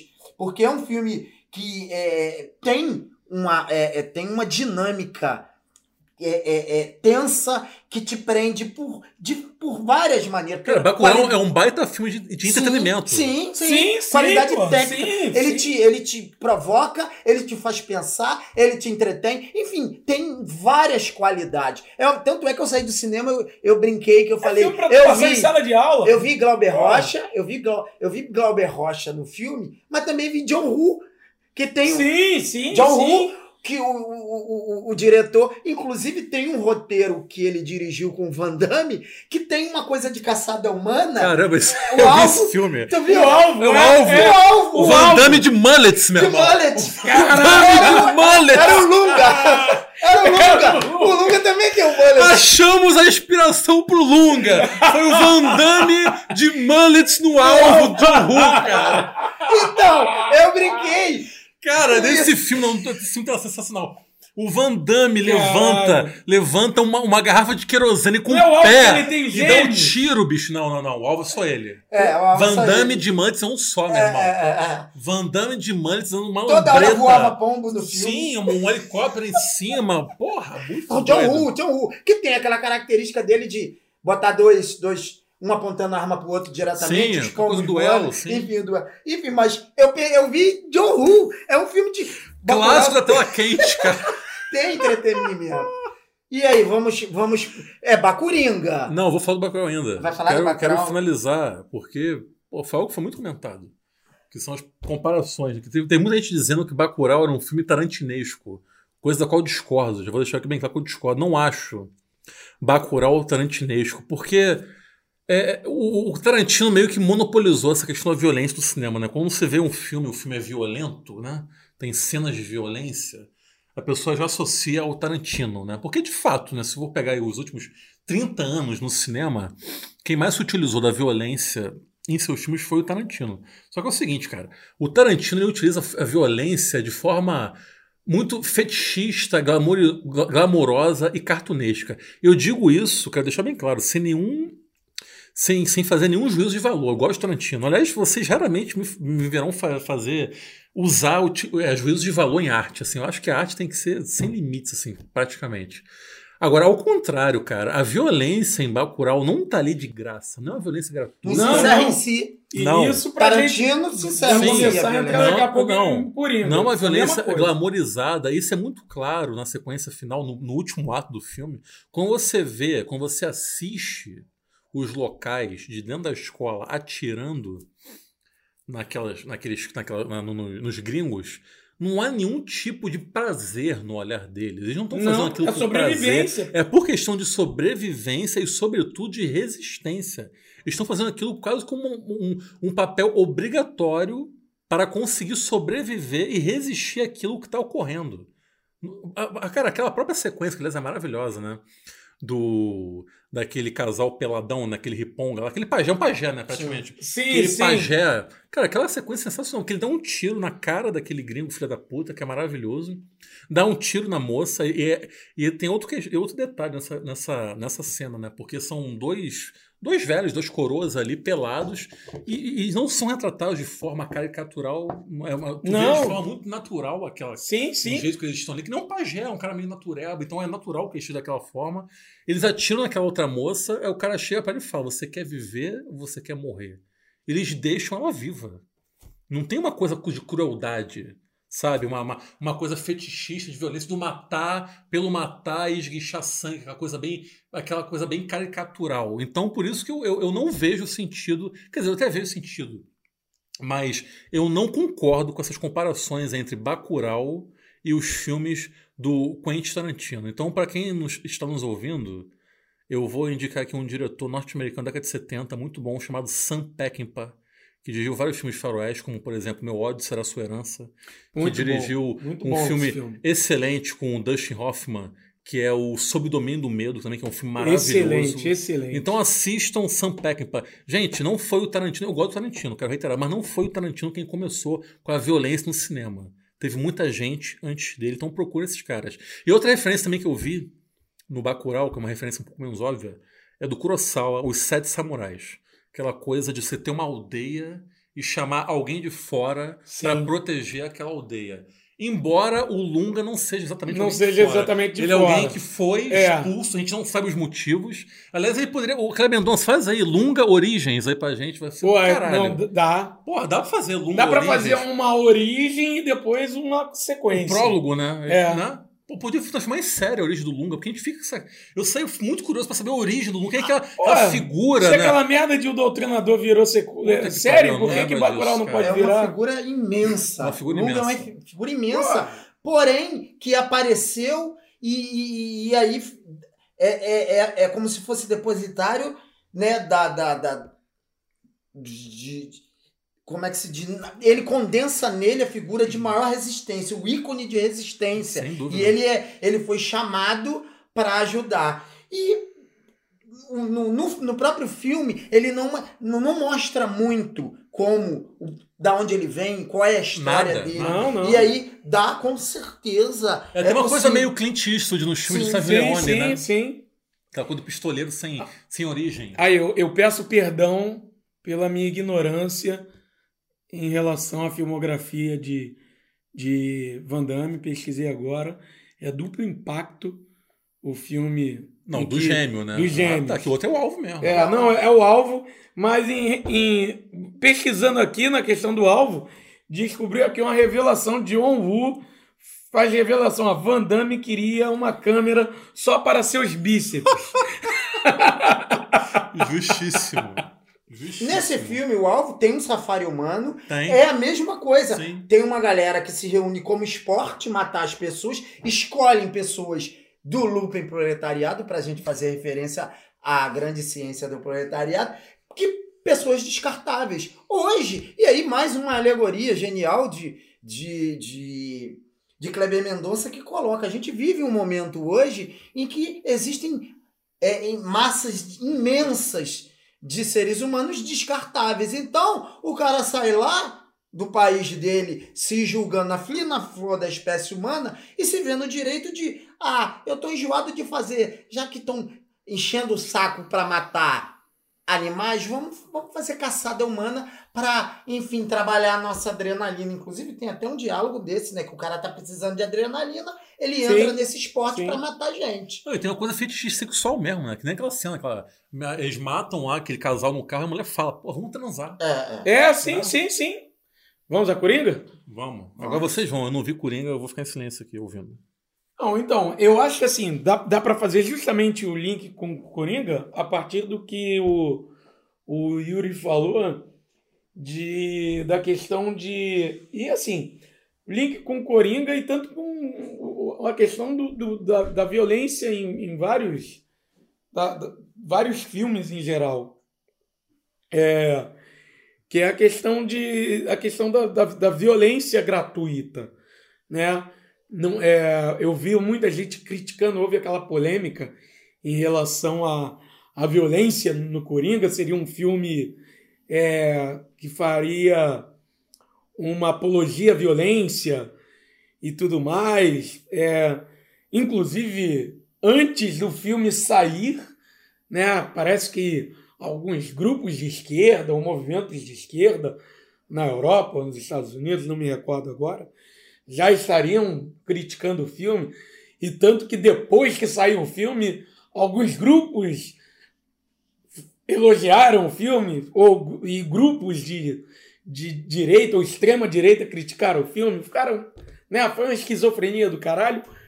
Enfim, mas de qualquer forma, a, a, a verdade é que, ou pelo menos a minha opinião, é que Cara, o filme é, não tem apologia nenhuma à violência. É, a violência em O Coringa, assim como é, em Bacurau, como a gente, de forma alguma é gratuita é, e, e não há uma violência gratuita ali.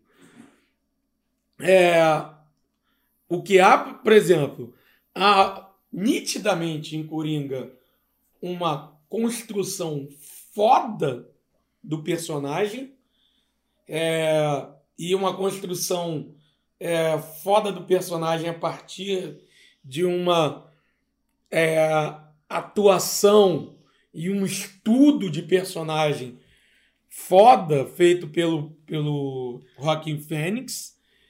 É, e aí é, é tudo é a expressão facial, a expressão corporal, o jeito que o cara anda no início do filme e o jeito que o cara vai andando a partir do momento que ele começa, que ele vai se transformando aos poucos no Coringa, né? O, o- isso aqui não é um spoiler. É, Ele vira o Coringa no final, né? é porra. Então, o, o, Tem Coringa no final. é, tem Coringa no final. O público vai ver que a, par- a partir da a, a- à medida que o personagem vai evoluindo, é o o persona, o andar que era todo, né, via mancando e tal, tinha tudo, e daqui a pouco ele vai, né, tendo um andar assim até o momento que daqui a pouco ele tem um andar mais imponente. Então, cara, isso você vai vendo toda a expressão corporal. Tem uma cena dele amarrando o cara. Tu viu aquela porra, Adriano? Ele amarrando o cadastro. Esse cara, o que ele faz com o corpo no filme? Puta que pariu, é foda aquilo. Então, assim, é.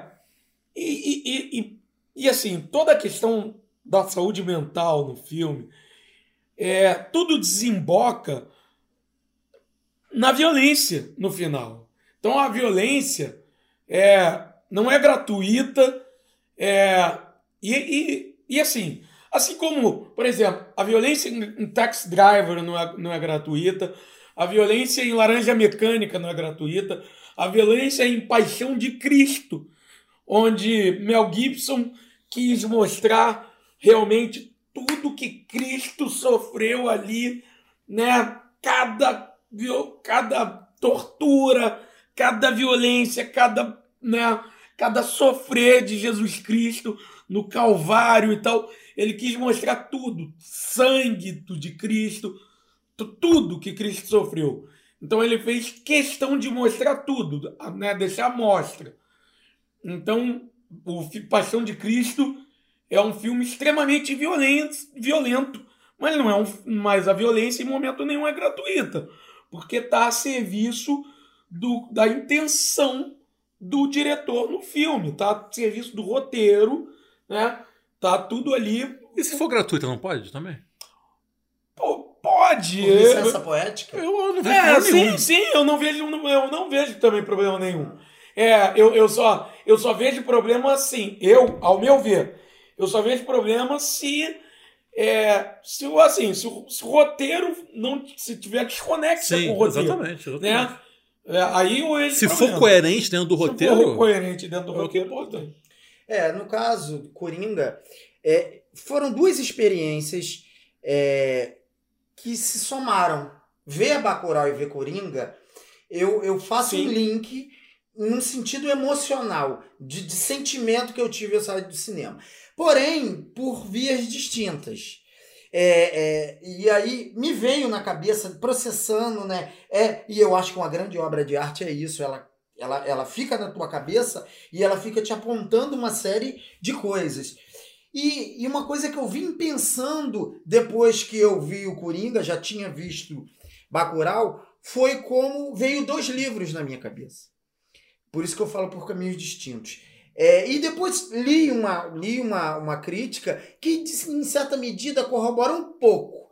É, a, a crítica que eu li fala de Bacurau e fala de Coringa no sentido que Bacurau tem uma característica ligada a uma cultura mais latino-americana no sentido de relações sociais mais gregárias, mais coletivas. É um filme que coloca resistência à, à violência fazendo parte, né, é, sendo o mote que movimenta toda a história, mas a resistência é ela é coletiva. E aí, dentro de uma questão política coletiva, uma tradição gregária latino-americana que vê a cultura de uma maneira mais comunitária, mais coletiva. Coringa é, é, emerge mais uma questão mais num sentido mais liberal, de coloca o indivíduo como uma pessoa que vivencia aquilo e que acaba explodindo a resistência dele de uma maneira mais individual. E você vê a tradição americana liberal que coloca o indivíduo se sobrepondo nas questões políticas. E aí, não sei, é é- é- pode ser uma, analo- uma analogia muito ligada à sociologia, mas minha cabeça funciona dessa maneira. Os livros que me, que me, que me vieram quando eu assisti as duas obras é, foi Manifesto do Partido Comunista se ligando a Bacurau. Resistência, luta de classe, somatório de, de opressões que, que, que, que são impostas por um sistema, por uma classe, por uma elite, enfim, por uma burguesia, por tá tudo representado em Bacurau. E a resistência do povo que sofre a opressão, que tem a sua representatividade, enfim, que tem a sua maneira de produzir cultura, de viver e de, de reagir e de ter resistência a essas opressões. O Manifesto do Partido Comunista é um panfleto, é um manual de resistência do proletariado, resistência do pobre, que sofre opressão de uma elite. Já Coringa me, me veio é, uma estar na civilização de Freud, dentro de uma perspectiva mais ligada ao indivíduo, que é a, a, a, a personagem tem um legado, que o Coringa é, é, uma, é uma personagem de quadrinho que tem a sua história, porém fica muito nítido que esse filme é, se afasta um pouco da estética, da, da, da, da, da- enfim, da estética até do texto dos quadrinhos e, e- e humaniza mais, humaniza Uhum. mais. E, como você falou, a, a- a construção, ele vai se tornando Coringa, ele vai se tornando Coringa, é um drama psicológico, é um, ter, um thriller psicológico, porque tem toda uma opressão de um sistema no indivíduo. E, na verdade, a, a, a, ele vai se construindo enquanto Coringa e, e- e explode numa resistência, num sentido de reagir ao, ao, ao que ele passou ao longo da sua história, liga um mal-estar da civilização, porque fica muito claro que é pontuado no filme situações de que o indivíduo sofre, que a civilização impõe ao indivíduo. Então, eu vejo assim, Bacurau uma obra ligada à coletividade, ligada a uma visão de classe e e, e, e Coringa ligada a uma visão mais liberal e ligada ao indivíduo. E aí a psicanálise é o drama é o drama individual com a coletividade, com a visão política de resistência. Então, eu vejo, é meio Mar, é Marx, há, há, há um diálogo entre Marx e Freud, entre Bacurau e, e Coringa. É, é, é uma maneira viagem, mas eu acho que essa é a grande questão da, de uma grande obra de arte, de duas grandes obras de arte, que te provoca ir além e tentar conectar com, com, com outros pontos. Sim, é, você falando dessa questão da, da, da psicanálise e tudo mais, é, e aí e, e, voltando à questão da, da saúde mental, é, que é uma é um, um tema que é forte, muito forte no filme. É, muito forte no mundo também atualmente. Muito forte no mundo. Nessa mesa aqui, né, pelo menos pelo meu lado. é, então, e assim, me lembra assim, é, eu stay tax driver, né? É, e, e, é um dos filmes que o, o próprio diretor né, a, a, a, assumiu que. Eu vi muitas comparações entre o Coringa do Rock Phoenix e o Travis Bickle do Robert De Niro no Taxi Driver. É assim, tem, tem, tem assim, tá claramente o filme tem algumas referências, né? O o Tax Driver, o Laranja. Rei da Comédia, o Laranja Mecânica, a Piada Mortal. Rei da Comédia é muito né? bom. Então, essa, essas quatro referências, ao meu ver, são bem. Mas é, é que eu não vi Coringa ainda, mas que no, no Taxi Drive, o, o, o Travis Bickle é um, é um, cara, é um misantropo, né? Um cara que odeia a raça humana e não consegue se adaptar ao mundo. Tem essa coisa também no Coringa do, do Rock Fênix? Cara, não necessariamente ele é mais ele vítima, odeia né? a Ele é raça mais humana. vítima, mais é. vítima, ele é é mais odiado, na verdade. É, né? É, ele tenta se adaptar, mas é ele ele tem um problema. Ele é um cara tosco, né? É. E não é uma figura que tem uma sanidade mental para perceber a- as opressões, as- É. os ataques, enfim, o que a civilização fez dele. Uhum. A explosão é quando ele tem esse insight Entendi, que ele entendi. percebe. E aí é que o Coringa nasce. O Coringa nasce nessa Entendi. situação, porque até então ele é uma figura frágil. Inclusive eu vi uma crítica de um cara metendo o malho falando que aquilo não tem nada de, de Coringa, não tem nada de quadrinho. É do, da revista Bula. é, é, que o cara, Ah, gente, aquilo ali é um Batman maníaco, é um decenalta, porra, esdrúxulo. Mas é uma releitura mesmo que o cara fez. É, né? claro, Eu acho, eu cara, acho interessantíssimo claro. isso. Vamos-. Cara, vamos lá. Houve várias, várias versões de origem do, do, do Coringa. Por que não mais uma? É, é isso. E, cara, e o Coringa é isso. O, por exemplo, Heath Ledger, o Coringa do Heath Ledger. O bacana era que ele, pra cada pessoa, ele tinha uma origem diferente. sim. sim. Né? A coisa da cicatriz, né? É, Sim. porra, pra cada pessoa ele tinha uma origem, As origem pitadas diferente. de no humor, fim, não, ninguém, as ele não tinha origem nenhuma. As pitadas de humor. É, cara, é, é, já é um clássico. Coringa é um clássico. Do Jo- Joaquim Ah, ah, Não é spoiler, porque é uma cena que tá aí aparecendo toda. A cena dele, quando ele tá se maquiando, que ele puxa pra forçar um sorriso com os, os é uma- dedos e depois desce alegre, aquilo sintetiza. É uma cena clássica eternizada no cinema Claro, já. claro, claro. Não, que ator Rockin' Phoenix, né? Não, diferente Cara, é um monstruoso. monstro. Indicado ele já tá, cara. Indicado ele já tá. Maravilhoso. Uma, indica... uma indicação no Joaquim Fênix, o resto é dos outros aí. A gente vê depois. Vitória, a gente não sei. Mas um indicado ele já tá. Agora, é, é claramente assim. De cara a gente vê uma mistura de Tax Driver com o Rei da Comédia. Né? De cara a gente vê Rei da mistura- Comédia, pra quem não sabe, um filme também do Martin Scorsese, Isso. maravilhoso, um muito estimado. maravilhoso, né? E com Robert De Niro. Assistam, é um filme fantástico. Porra. Uma das melhores atuações de Jerry. Sem dúvida. É, e assim, uma.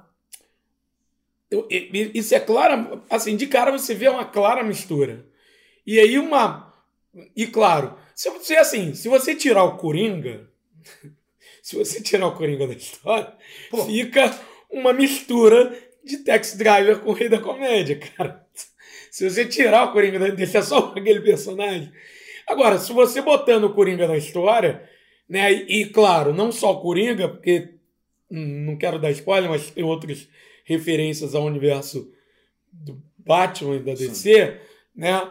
É, tem outras referências que serem realmente, né? Não ao universo regular, mas você percebe que tá em- ao, ao universo. Tem até desse. referências estéticas, cenas Sim, sim, para sim. fazer o link. Sim. É, então, e aí assim, e, e aí você assim, e aí você dá pra você ver assim, por exemplo, Piada Mortal, você vê assim, o início do filme é bem Piada Mortal, é bem Piada Mortal o O início pai do, Batman filme. aparece, né? Aparece, eu soube, é retratado como filho da puta, né? é retratado como um filho Um- da um puta. burguês safado, né? como um burguês safado.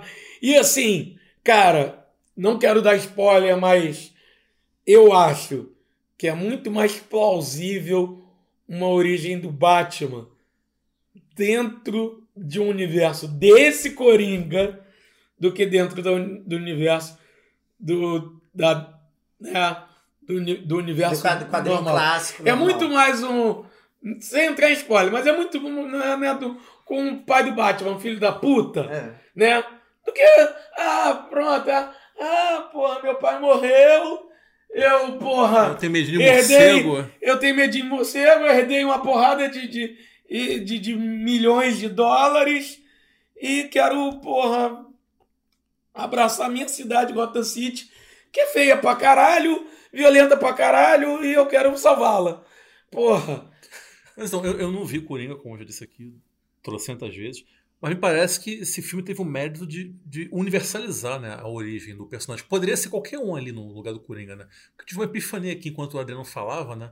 Porque quando o, o, o Coringa, né, tem o, o- esse insight. Porque quando a pessoa tem esse insight de, de, de se ver na situação de ser alguém super explorado e muito fodido pelo sistema, etc., ou ele explode ou ele morre por dentro. E eu lembrei do, do Arábia, né? Que é Sim. quando aquele personagem, aquele operário, tem um insight, mas ao contrário do Coringa que explodiu, ele morreu por dentro e entrou em coma, né? Sim, São as sim, duas faces sim. dessa mesma moeda, né? Sim. Quando você tem essa, essa questão de você se ver consciente perante o sistema que te oprime, que é um fardo muito pesado para você carregar, ou você despiroca e explode, ou você entra em coma. É, no caso, o Coringa tinha muita questão da influência da mídia, né, cara? Então, tem essa coisa da mídia que eu acho que estimulou muito ele. Ele é muito ligado à mãe também, né? Muito ligado. Tem, a questão da mãe é foda. É, mas, mas assim, em certa medida também, é, a, é, é- é- a história é centrada numa personagem, né, num indivíduo, porém, ele se coletiviza É. com a explosão. Por quê? Porque, em certa medida, também coloca essa. Essa- é, entra num- numa coisa de uma catarse coletiva. Sim, sim, sim. Em, em certa medida também tem isso. É. O, filme é foda. O filme tem, tem várias pegadas que. Tem várias pegadinhas durante o filme que não dá pra falar aqui. É. Agora eu fico pensando, né, né, a gente aqui comentando e tal, é claro, né, a gente vai falar coisas que a gente tem proximidade, identificação, a gente não vai aqui ficar debatendo um livro de Olavo de Carvalho. É, e aí Ainda tem, tem essa, essa pecha, né, inclusive a crítica daquele, de uma, daquela mamãe falei, falando mal de Bacurau, falando mal do Coringa, falando que é filme de esquerdista e tal, e aí é muito engraçado, isso dá isso dá, é, é, em certa medida, da, da, da lenha, da, da, da ração para essa, pra essa turba fascistoide, dizer que existe um marxismo cultural e que até o Coringa é dominado Aqui pela, pariu, pelas cara. cabeças comunistas Hollywood. É Mas mesmo. tem, tem A Warner é- é a mais nova é, É o- entidade comunista é, da. Cara, Hollywood, Hollywood é uma cidade, é uma cidade sim. comunista. Então, o mais novo adepto do socialismo científico é o Coringa. É.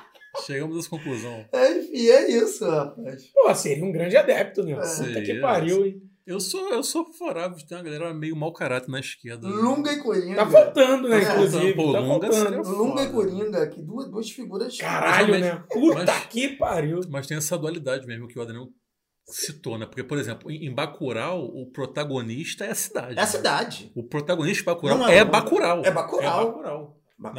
E Coringa é aquela coisa hipercentrada naquele Cada- indivíduo. Cada É, personagem assim- de Bacurau ajuda a edificar Sim. O personagem Tanto que nenhum deles que tem grande cidade. destaque. Não, não. É bem É. dividido ali. Não, é muito No sim, começo você acha que aquela dividido. menina vai ter um É, grande destaque. Eu imaginei, eu fui pro cinema pensando que eu ia enjoar de ver a cara da, da Sônia Braga no filme, porque é uma figura, uma grande estrela do cinema brasileiro. Enfim, não, a coisa fica muito. Não, e, e- isso você vê o quanto ela é generosa pra muito, caralho, né? Muito. O quanto ela é desprovida de vaidade. Claro, Porra, claro. que atriz do caralho Não, que é a Sônia Braga. Fantástico, fantástico. Porra. Vontade de dar um beijo na boca de Sônia Braga, cara. É, eu não posso falar o mesmo. Ah, mas um, um, um beijo na O boca. nível do poliamor, né?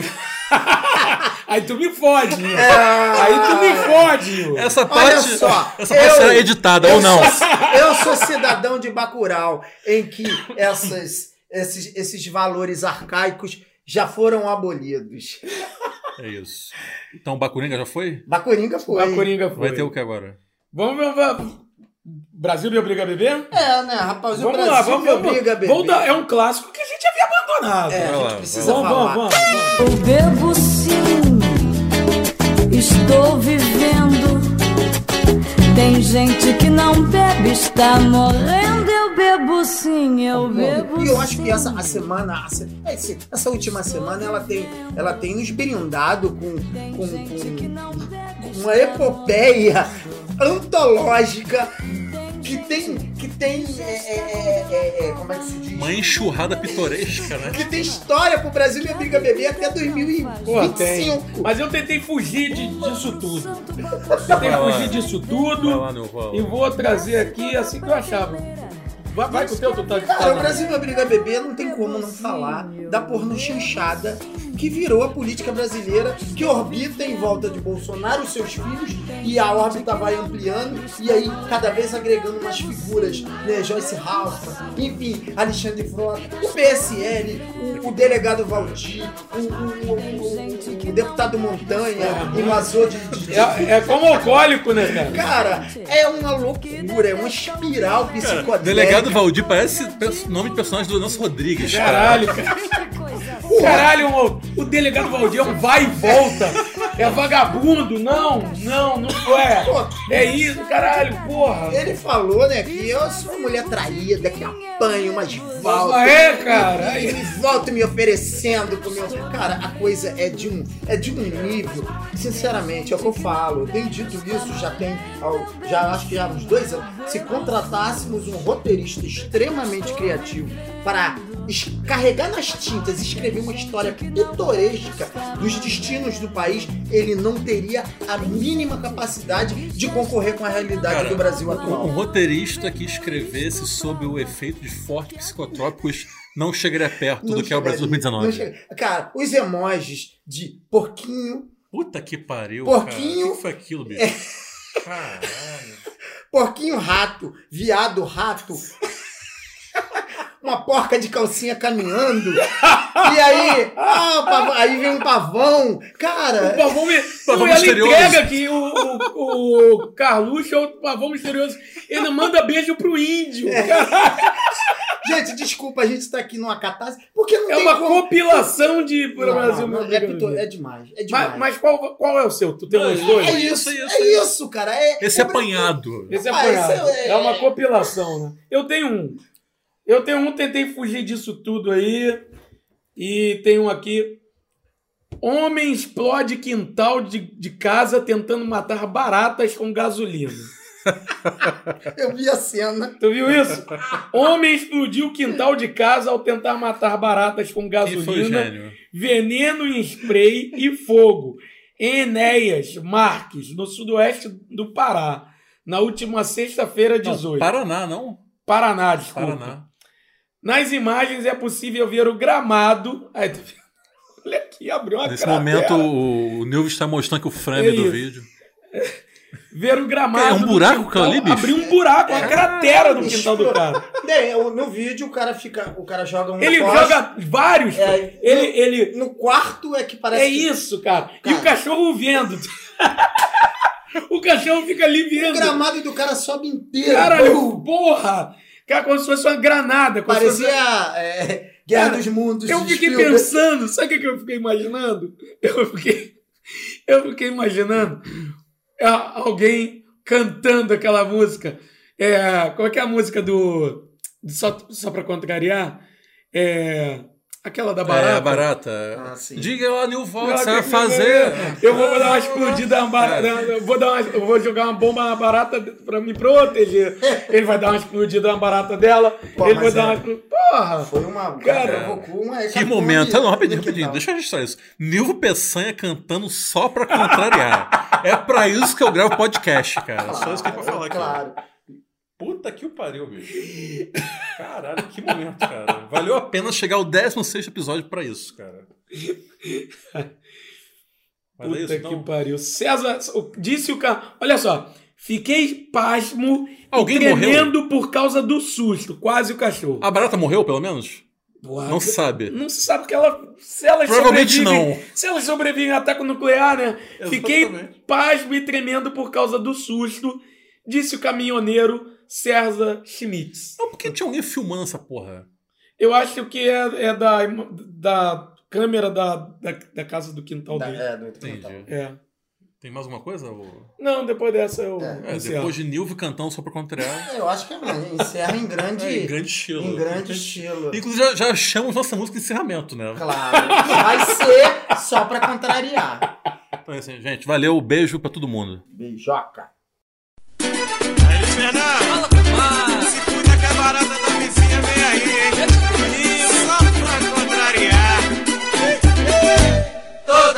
Eu chego em casa, a barata da vizinha está na minha cama. Toda vez que eu chego em casa, a barata da vizinha está na minha cama. Diz aí, Luiz Fernando, o que você vai fazer? Eu vou comprar um chicote pra me defender. Diz aí, Luiz Fernando, o que você vai fazer? Eu vou comprar um chicote pra me defender. Ele vai dar uma chicotada na barata dela.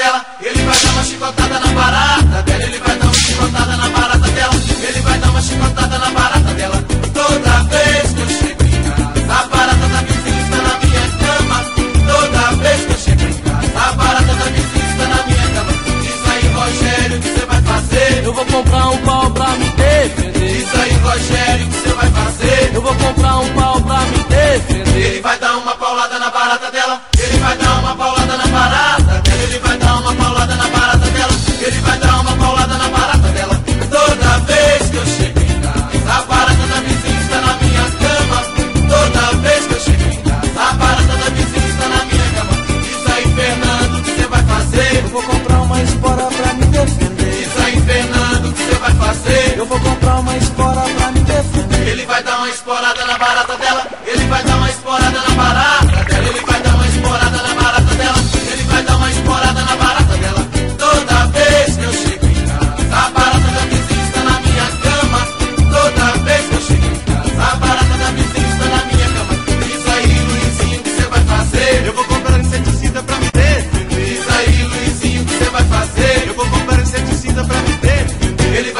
Tonteada na barata dela. Ele vai dar uma tonteada na barata dela. Ele vai dar uma tonteada na barata dela.